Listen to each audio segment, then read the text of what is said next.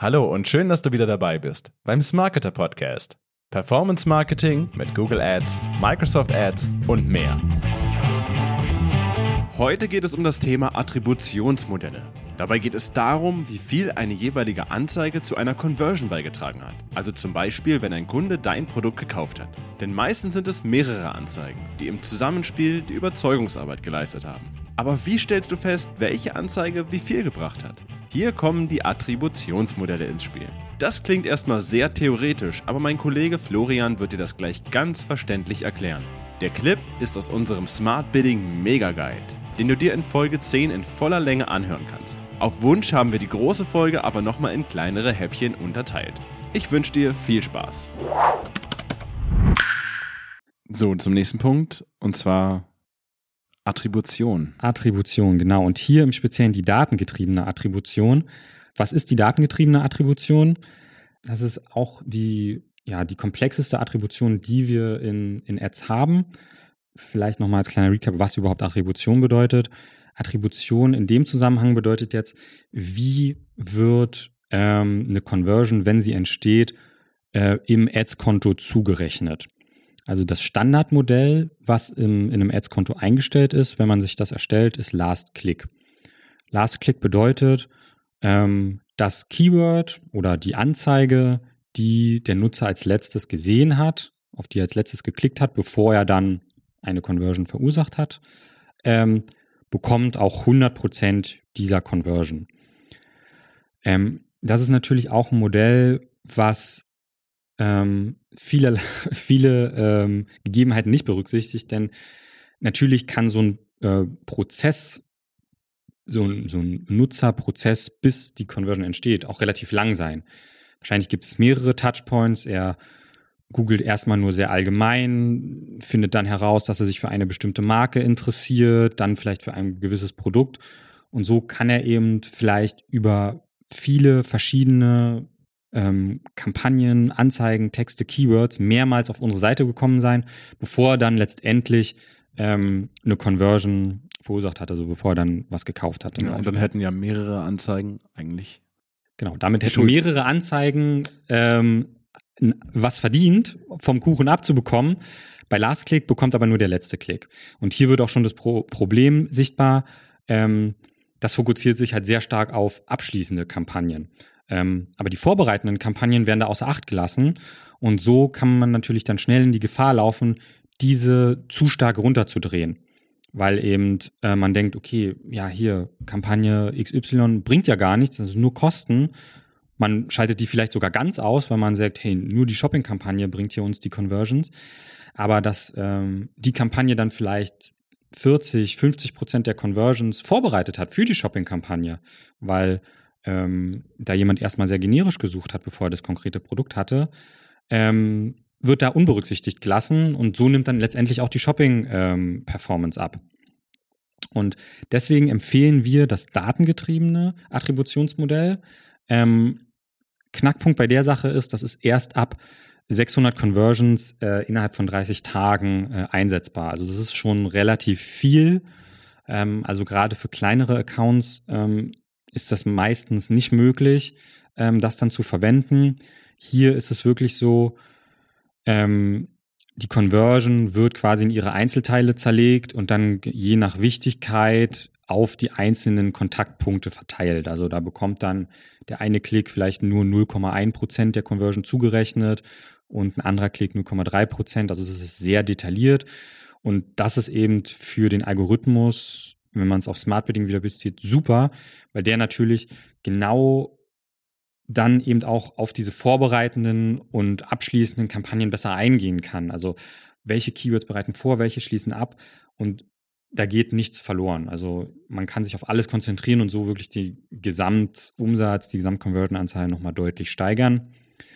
Ähm, für alle die, die eben kleinere Accounts haben, wo man vielleicht nicht auf 600 Conversions ähm, pro Monat kommt, empfehlen wir, ähm, das positionsbasierte Attributionsmodell zu verwenden. Ähm, da ist es so, dass auch ähm, mehrere ähm, Kampagnen, mehrere Klicks innerhalb ähm, des Prozesses berücksichtigt werden mit einer ähm, definierten Gewichtung. Das ist ähm, 40 Prozent für den ersten Klick, 40 Prozent für den letzten Klick und 20 Prozent für alle Klicks, die dazwischen liegen. Und so wird das Ganze dann aufgeteilt. Also da hat man auch schon den Fokus nicht mehr nur auf Abschließende, sondern auch auf die Vorbereitenden.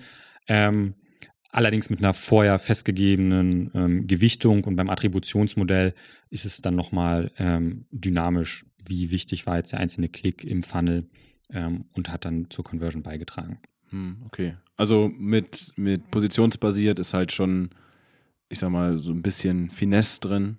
Genau. Und ich sag mal, eine Annäherung an das, was man mit Daten getrieben genau. würde, eventuell. Genau.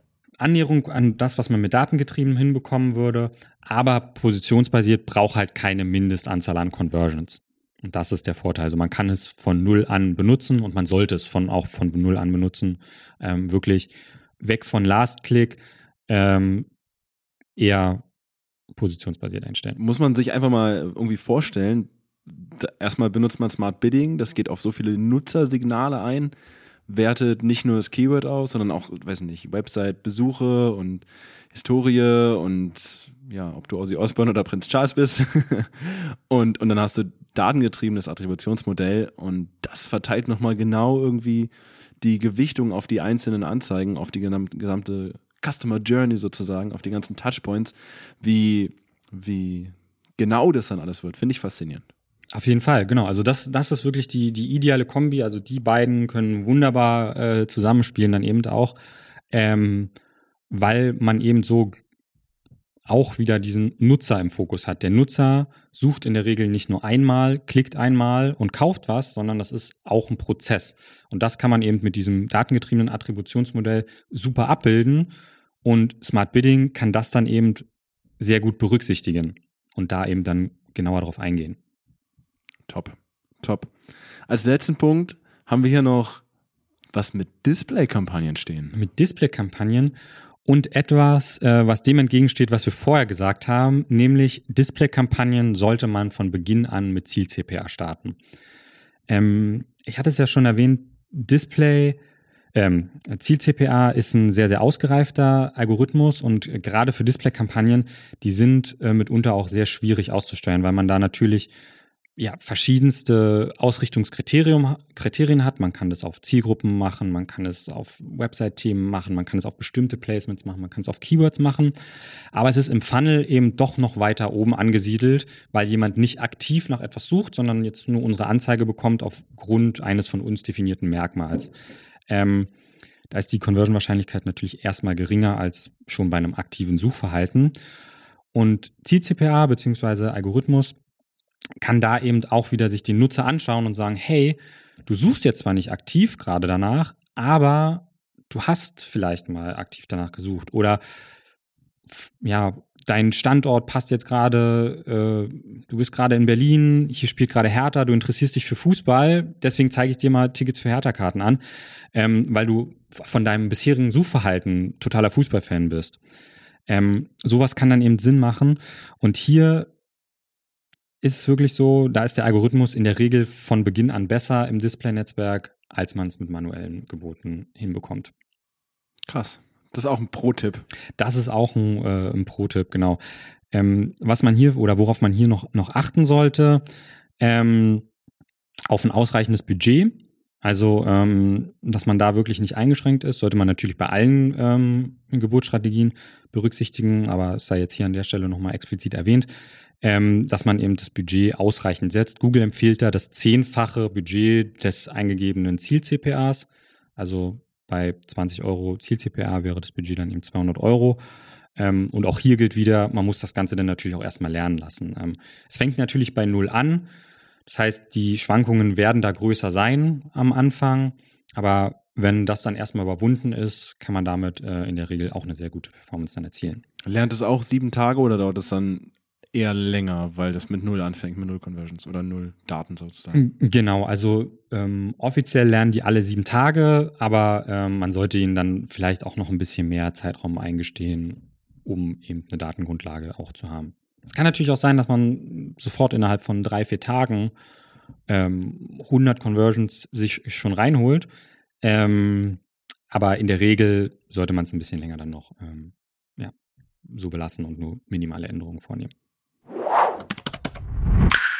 Das war es auch schon mit dem Podcast. Wir hoffen, ihr habt einiges mitnehmen können, aber noch nicht abschalten, bleibt noch ein paar Sekunden dran. Ihr bekommt nämlich noch viel mehr Informationen auf unserem Blog auf smarketer.de/slash blog. Und ganz, ganz wichtig, wenn ihr eure Google Ads richtig durchstarten lassen wollt, dann sprecht uns einfach an. Geht dazu auf smarketer.de slash google-ads. Da erfahrt ihr mehr und ihr könnt uns auch gleich kontaktieren. Unverbindlich natürlich, einfach mal anfragen. Wir freuen uns auf euch. In diesem Sinne, ich wünsche euch einen schönen Tag und bis zum nächsten Mal.